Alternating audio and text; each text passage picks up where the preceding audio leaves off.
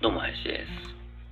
えっ、ー、と、昨日の放送でね、やらないと決めていることみたいなことについてもちょっと触れたんですけれども、そういえばその中の一つに、忙しいっていう言葉を使わないっていうこともありましたね。うん、あの、まあ、正直、今の僕の置かれている状況って、こう、世間一般的に見たところの、クソ忙しい状況だと思うんですけれども、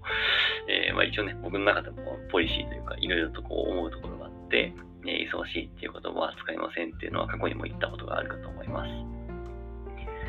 いやそれにしてもね、最近ちょっと、そんな状況にある中で、さらにちょっとね、えー、職場内での、えっ、と、事例があって、まあ仕事量はね、倍ぐらいに増えまして いやもうひひ言うてますけれども。はい。えー、で、今日はね、それにちょっとつなげられるかどうかわかんないですけども、自分がね、最近、まあ、そういう能力を得たとまでは言わないですけども、まあ、そういう概念をね、とりあえず知ったっていうだけでも大きかった、えー、とても学びになった2つのワードとして、メタ認知とネガティブケイパビリティという言葉がありますね。これもあの過去にもね、何回か喋っているので、まあ、今更感はあるんですけれども、まあ、去年ぐらいからね、やっぱり、うん、そういうことはすごく、中で大きな学びだったなっていうふうに思いますね。まあ、大きくはやっぱりコテンラジオとの出会いっていうところで、こう歴史視点っていうかね、えー、こう長期の時間軸で見て、えー、今のこの現状を俯瞰するっていうところを、まあ、そういう視点を得たっていうところと、えー、あとはね、あの、荒木博行さんの、まあ、ブックカフェっていう、あの、ボイシーのコンテンツを聞いてて、まあ、ネガティブケーパビリティっていう言葉を知りましたけれども、まあ、その、その言葉を知るっていうこともね、とても大事なことだなっていうふうに最近すごく思うんですよね。あの、そういう考え方自体は自分の中でなんとなくぼんやりとあったけども、そこにこう名付けをすることによって、あ、これってこういう能力の一つなんだなっていうふうに、こう、意識する、認識することができるっていうのは、とてもこう、心の拠り所になるというかね、うん、こう一つちょっとこう安心できるポイントなのかなっていうふうに。で、まあ、メタ認知とネガティブケーパビリティですね。とまあ、メタ認知はこう認知していることを認知するみたいな意味合いですよね。あのまあ、古くを遡ればソクラテスの、えー、でしたっけ？我思うゆえに我ありみたいな、ね、えー、こと、ソクラテスじゃなかったっけな？まあ、なんかそんなこと言った人がいたと思いますけど、まあ、そういうそれに近いことなのかなっていうふうに思います。まあ、要するにその自分を俯瞰してみるとか、客観的に見るとか、まあ、よりこう高い視座からね、えー、物事を見るっていうことなんでしょうけど、まあ、あの、僕が好きな言葉でよくこれも言ってることで、あの、脳の、脳における三権っていうね、世阿弥が言った言葉で、えー、画剣、利権、利権の権っていうね、まあ、3つの見、まあ、見っていうのは見るんですけど、があるよっていう、その最後の離見の見っていうのもね、そのメタ認知っていうところに少し時間通ずるところがあるのかなと思いますけど。で、こういう俯瞰して見る能力っていうところと、あとはネガティブケーパビリティですよね。これはもう本当にご存知の方も、あの、最近ではね、かなり、あの、市民権を得てきている言葉かなと思いますけども、特にボイシー界隈とかね、えー、超相対性理論界隈とか、その辺の人たちには、あの、十分知られている言葉かなと思いますけども、まあ、ネガティブなことですよね。あの、なんとなくこう自分の中で納得がいかないとか、もやもやしているけれども正解にかないっていうのを、えー、まあ普通だったらというかね、あの、ちょっとこう投げ出したくなってしまって、こう諦めて見切りをつけてしまったりとか、あるいは逆に、あの、もうとにかく白黒はっきりさせたいと、今すぐ答えを出したいとか、答えを、えー、誰かに聞きたいとかね、えー、そういうこうはっきりさせたいっていうところ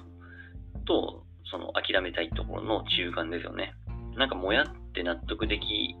ないんだけども、腑に落ちてないんだけれども、とりあえずその問題を一旦こう保留というかね、自分の中にこう抱えていて、まあ、そういう時期が来るのを待つとか、えー、自分の中でこう、なんていうかこう、揉むとかね、え、まあ、荒木さんの本に書いてある言葉を引用するのであれば、こう冷凍保存的なね、ことも言えるのかもしれないですけど、まあ、なんかそんなような、えー、能力というかね、そういうのを最近すごく大事だなっていうふうに。で、これがあるかないかって結構ね、やっぱりその、まあ仕事だけじゃないんですけれども、人生において、まあなんとなく心が楽になるとまでは言わないのかもしれないですけれども、うん、やっぱり、すごくね、あの、僕が尊敬していて、信頼もしている職場の仲間がいるんですけども、